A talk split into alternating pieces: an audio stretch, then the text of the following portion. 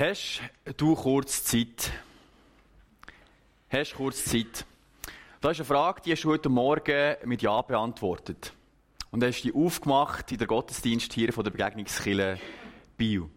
Du hast die aufgemacht in das ein bisschen altertümliche Programm, dass du eineinhalb bis zwei Stunden hockst und wenn es dir nicht gefällt, kannst du nicht plötzlich einfach mit dem Handy weiter swipen und kannst auch nicht auf Skirennen schauen gleichzeitig.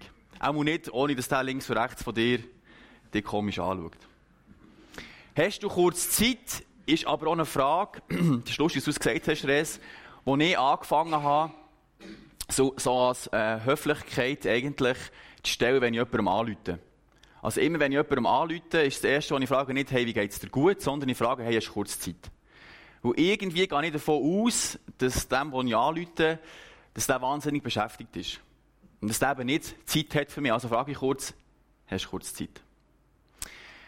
Hast du kurz Zeit, habe ich aber auch das Gefühl, ist eine Frage, wo Gott, der Schöpfer von Himmel und Erde, dir und mir eigentlich tagtäglich stellt.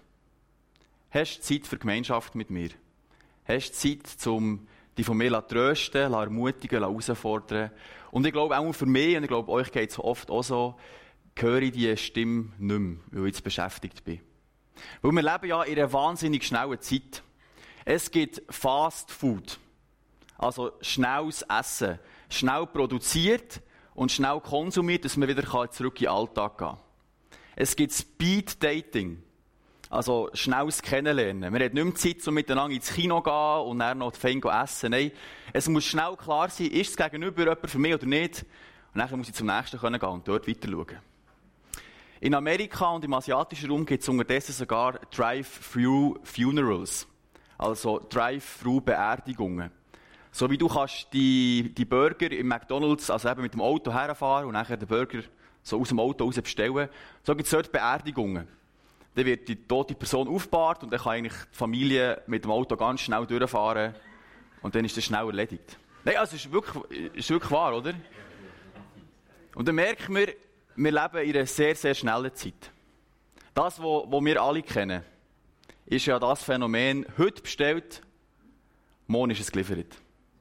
Wir haben die Erwartung, ich will etwas, ich habe ein Bedürfnis, dann will es in den Warenkorb rein tun und dann habe ich die Erwartung, am nächsten Tag muss das bei mir im Briefkasten sein. Ich habe mich selber ertappt, ich habe Kerzenziehflyer bestellt, irgendwie am Mittwochabend und dann hat es geheißen, wenn du da schnell eine Lieferung bestellst, sind die morgen bei dir. Und ich habe mir so gedacht, hey, also, die werden in Deutschland gedruckt.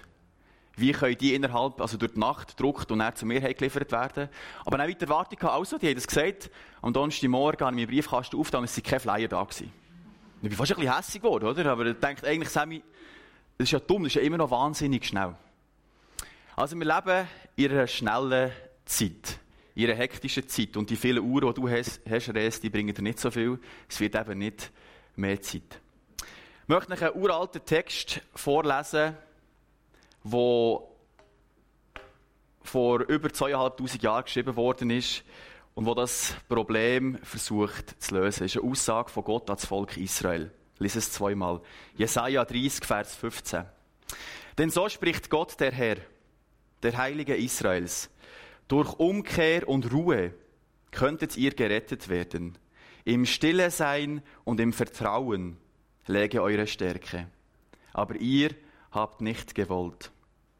Denn so spricht Gott, der Herr, der Heilige Israels. Durch Umkehr und Ruhe könntet ihr gerettet werden. Im Stille sein und im Vertrauen läge eure Stärke. Aber ihr habt nicht gewollt. Der Text zeigt mir ganz kurz zwei Sachen. Das erste, schon vor zweieinhalbtausend Jahren, ist scheinbar Stress und Hektik ein Thema gewesen, das Gott angesprochen hat.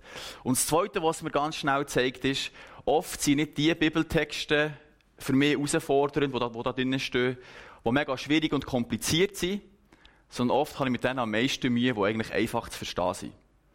Und der Text spricht ein paar Tugenden, ein paar Fähigkeiten an, die für uns heute extrem schwierig sind. Die Rede ist von Umkehr, von Ruhe, von Stillsein und von Vertrauen. Bevor ich möchte den Text genauer unter die Lupe nehmen und fragen, wie ist er entstanden, was hat er für uns heute im 21. Jahrhundert für eine Bedeutung? Möchte ich kurz fragen, du, wie ist es eigentlich so weit gekommen, dass wir heute so gehetzt sind, so gestresst, so wenig Zeit da ist? Vielleicht zuerst das Positive.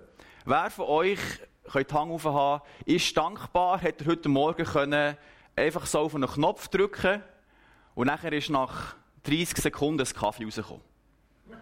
Wer ist dankbar für die Erfindung? Ja, denkt.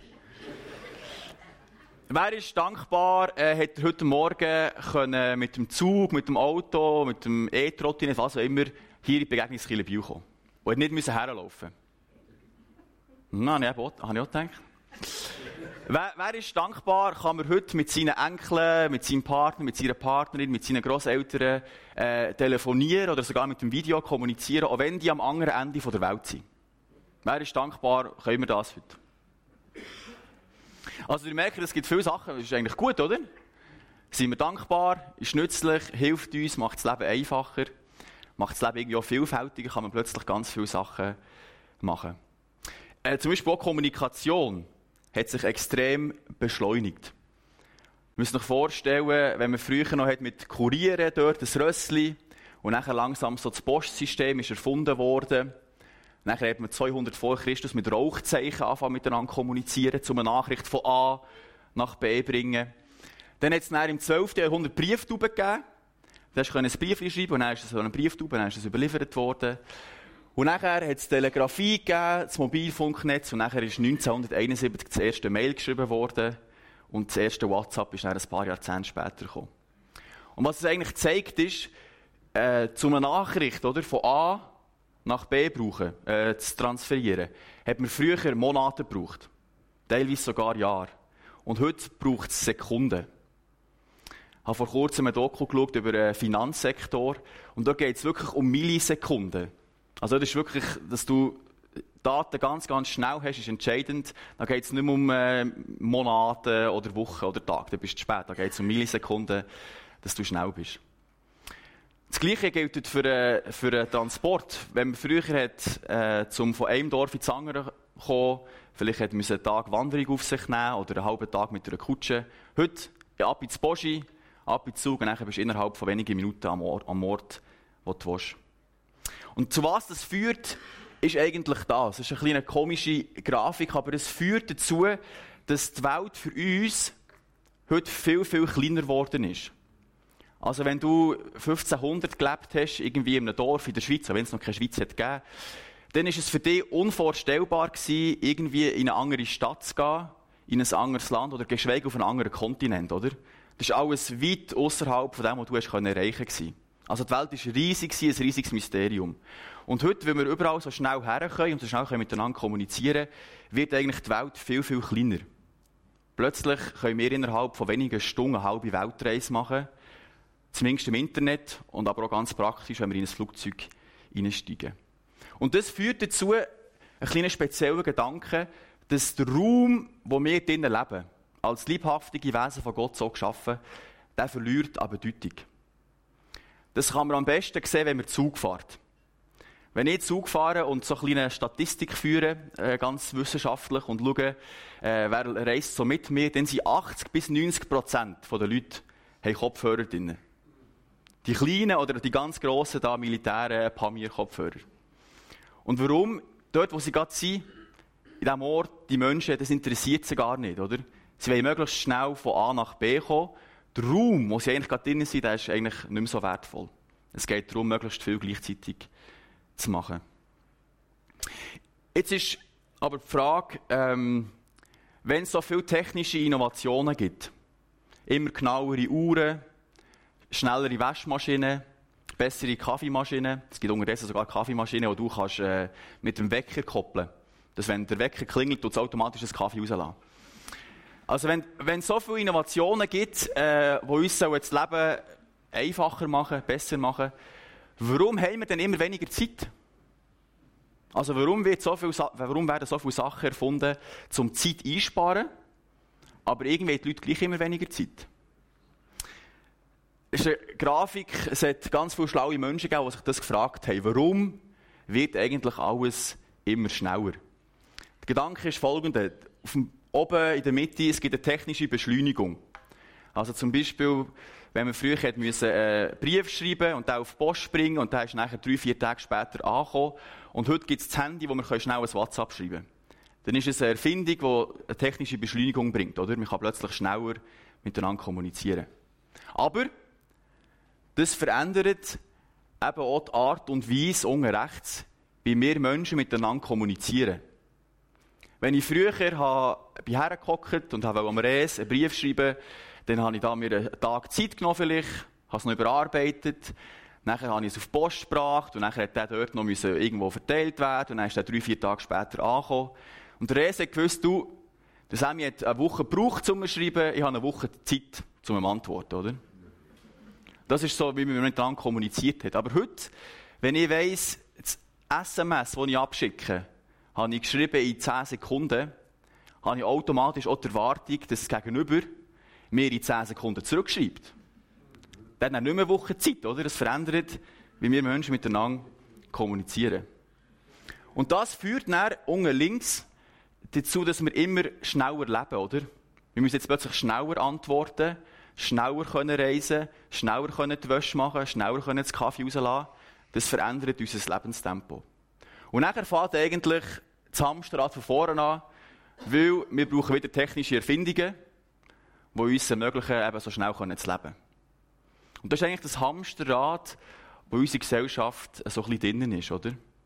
Wir haben ganz viele Erfindungen, die uns Sachen vereinfachen, aber gleich haben wir nicht mehr Zeit. Wieso ist das so? Warum ist das Hamsterrad da? Ganz viele Philosophen, Soziologen, Theologen, schlaue Köpfe haben sich das gefragt. Und lustigerweise kommen sie ganz oft zu der gleichen Erkenntnis. Habe ich zwei mitgebracht. Der erste ist von dem Hartmut Rosa, der das Modell vorher beschrieben hat. Er sagt, in der heutigen modernen Gesellschaft stellt Beschleunigung eigentlich ein, ein Gegenüber für die religiöse Verheißung auf ein ewiges Leben dar. Also wenn früher die Leute Erwartungen hatten, hey, es gibt ein Leben nach dem Tod, ein ewiges Leben, dann sagt er, ist eigentlich heute Beschleunigung, dass man alles auf dieser Welt schon haben will.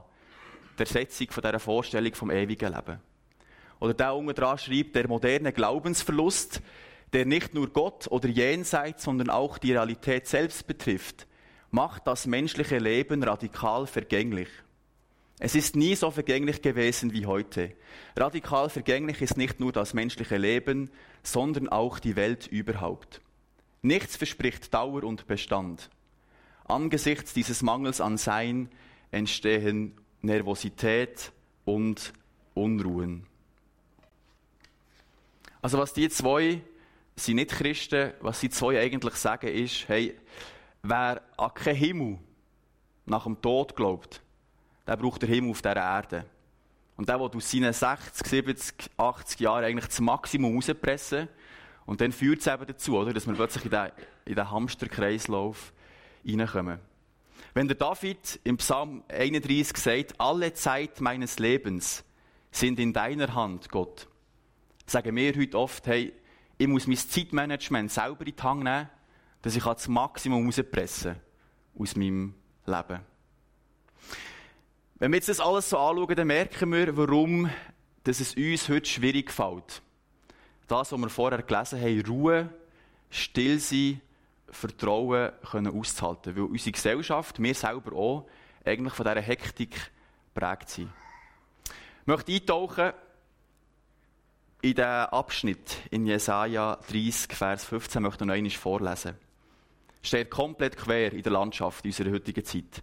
Denn so spricht Gott, der Herr, der Heilige Israels. Durch Umkehr und Ruhe könntet ihr gerettet werden. Im Stille sein und im Vertrauen läge eure Stärke, aber ihr habt nicht gewollt. Der Text hier in Jesaja, der hängt eng zusammen mit der Königsherrschaft vom König Hiskia. Und die ist so wichtig die Königsherrschaft vom Hiskia, dass die Bibel in drei Büchern beschreibt. Im zweiten Königebuch, im zweiten Chronikenbuch und ausführlich hier in Jesaja 30 bis Kapitel 39. Wenn ihr heute Nachmittag mal kurz Zeit habt, dann ermutige ich euch, leset mal Jesaja 30 bis 39. Das ist phänomenal, äh, wie dort äh, die Zeit beschrieben wird. Und ihr müsst euch vorstellen, es hat eine Teilung von Israel. Ein Nordreich und ein Südreich. Also die haben miteinander Streit gehabt und plötzlich hat es ein Nordreich und ein Südreich gegeben. Und 722 vor Christus ist das Nordreich in die Hänge der Assyrer gefallen. Also die sind eingenommen worden. Und das ist dann eigentlich der Unterteil, das Südreich von Israel, wo eben der König Hiskia ist Herrscher war, massiv unter Druck geraten. Da sind extrem viele Flüchtlinge vom Norden hergekommen und es hat viele Herausforderungen gegeben, die man sich stellen musste. Und jetzt merken wir etwas in dieser Zeit, die die Bibel beschreibt, wo auch auf uns heute zutrifft. Angst kann extrem produktiv machen. Angst kann extrem produktiv machen. Und so war es auch beim König Hiskia, wo der Text sich eigentlich richtet. Er hat angefangen, das seht ihr links, Tunnel graben, damit eigentlich die Stadt immer gut versorgt ist mit Wasser. Bei mal äh, in Israel gesehen, können die Wasserversorgungstunnel durchlaufen. Die sind wirklich extrem lang. Das ist faszinierend. Eigentlich eine gute Bütze, die er da gemacht hat, Wasserversorgung. Oder sie haben gemerkt, okay, äh, unser Nordreich ist eingenommen worden, wir müssen die Stadtmauer verstärken. Also haben sie angefangen, massive Stadtmauern zu bauen, um sich schützen vor den Assyrern. Oder sie haben angefangen, das seht ihr ganz rechts, der Iskia hat gesagt, hey, äh, da ist ein Reich, die haben den Norden eingenommen, wir brauchen Verbündete.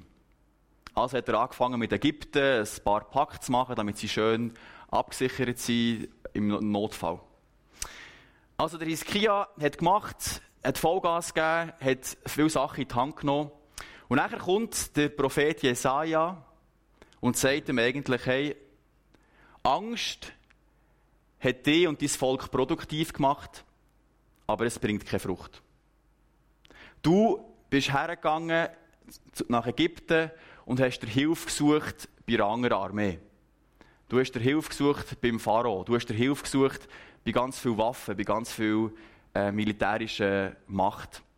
Und dann heißt es äh, im Kapitel 31, Vers 1, sagt eigentlich Gott ähm, am Volk Israel und am König Hiskia, wehe denen, die nach Ägypten hinabziehen, um Hilfe zu suchen und sich auf Pferde verlassen und auf Streitwagen vertrauen, weil es so viele sind, und auf Reiter, weil sie sehr stark sind, aber auf den Heiligen Israels, auf Gott nicht schauen und den Herrn nicht suchen. Also der König Ischia macht eigentlich gute Sachen, rein menschlich, sachlich, sie sind super, aber gleich kommt Kritik, hey, du verlässt dich auf dich selber. Du verlässt dich auf Waffen, auf andere Menschen, aber dir sucht mich nicht mehr. Ihr sucht den Schöpfer von Himmel und Erde eigentlich nicht mehr. Und eure ganze Arbeit wird schlussendlich nichts bringen.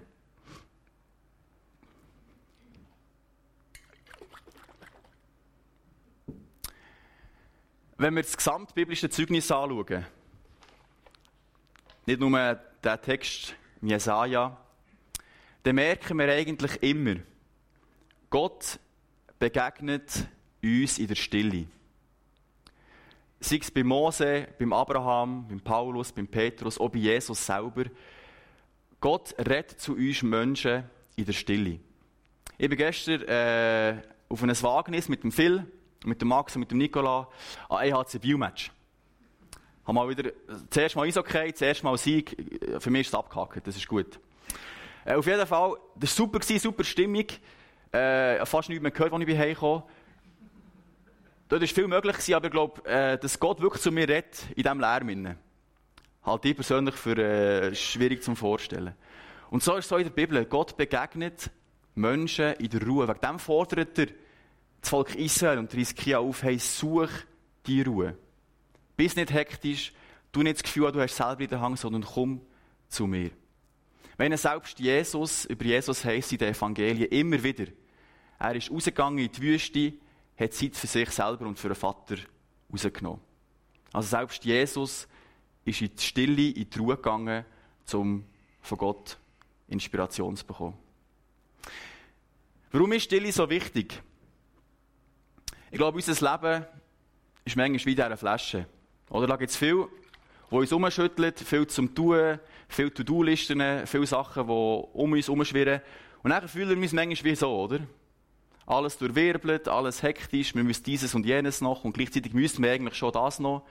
Und da sind wir hektisch und bis wir wieder klar sehen können, braucht schlicht und einfach Zeit und Ruhe, oder? Wenn ich die Flasche jetzt sofort wieder nehmen und umschütteln dann würde das Wasser nie klar werden. Dann würde es immer dreckig und undurchsichtig bleiben und man kann eben nicht durchschauen. Und damit wir in unserem Leben klar sehen können, brauchen wir Ruhe und Stille. Ich habe es so spannend gefunden in der Corona-Zeit. Ich möchte nicht mehr zurück in die Zeit, überhaupt nicht. Aber so viele Menschen haben mir dann gesagt, hey, endlich ist es nicht mehr so hektisch. Endlich ist es ein bisschen entspannt, endlich sind nicht mehr so viele Events, endlich komme ich mal ein bisschen zur Ruhe. Und ich möchte wirklich nicht mehr zurück in die Massnahmen und äh, was alles damit zusammenhängt. Aber ich glaube, in Bezug auf die Zeit leben wir eher im Normalfall abnormal. Und da ist jetzt eigentlich gut da, mal zu merken, was es könnte bedeuten, wirklich zur Ruhe kommen. Ich glaube nämlich, es gibt kein Instant-Glauben. Es gibt ja so Instant-Suppen, oder? Wenn du schnell etwas brauchst, ein bisschen krank fühlst, dann kannst du so eine Suppe machen und dann ist die innerhalb von 30 Sekunden ist die eigentlich äh, ready. Aber ich glaube, im Glauben, in der Beziehung mit Gott, gibt es das nicht. Dort funktioniert das nicht. Dort braucht es Ruhe und Stillsein. Die Mutter Teresa, die hat mal gesagt, äh, wir müssen Gott suchen. Und Gott findet man nicht in der Unruhe und in der Hektik. Gott ist ein Freund von der Stille. Und ich glaube, da hat sie extrem recht gehabt.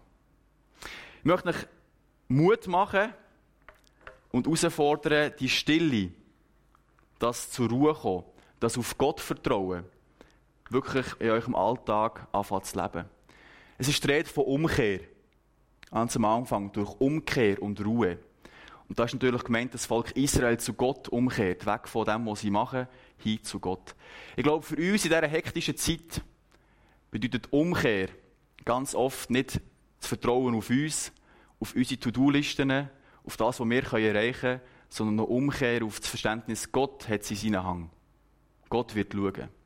Und ich will Vollgas geben, ja, aber ich will zur Ruhe kommen, still sein und mich von Gott ermutigen.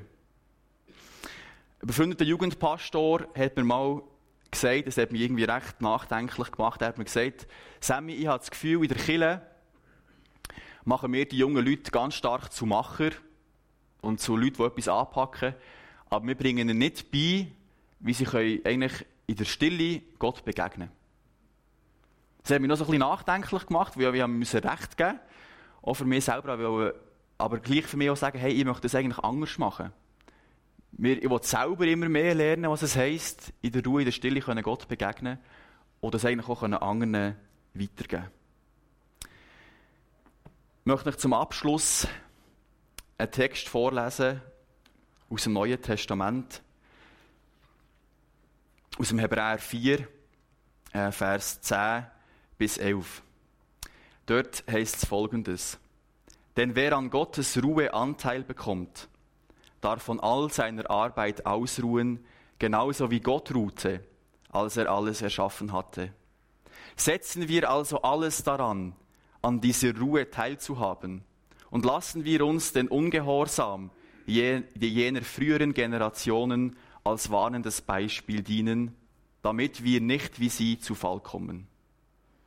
Jetzt kann man eigentlich direkt auf die Zeit beziehen, wo die Königin Skia gelebt hat, weil ihre Arbeit hat eigentlich auch nichts gebracht. Alles in allem. Ich möchte euch Mut machen, wir hören jetzt ein Lied, meine Zeit steht in deinen Händen. Nicht auf meiner Uhr, sondern meine Zeit steht in deinen Händen, Gott. Und überlege euch doch, wo braucht es bei euch im Alltag mehr Zeit für Ruhe, für Stillsein auf Gott los und was könnt ihr dort anpacken? Amen.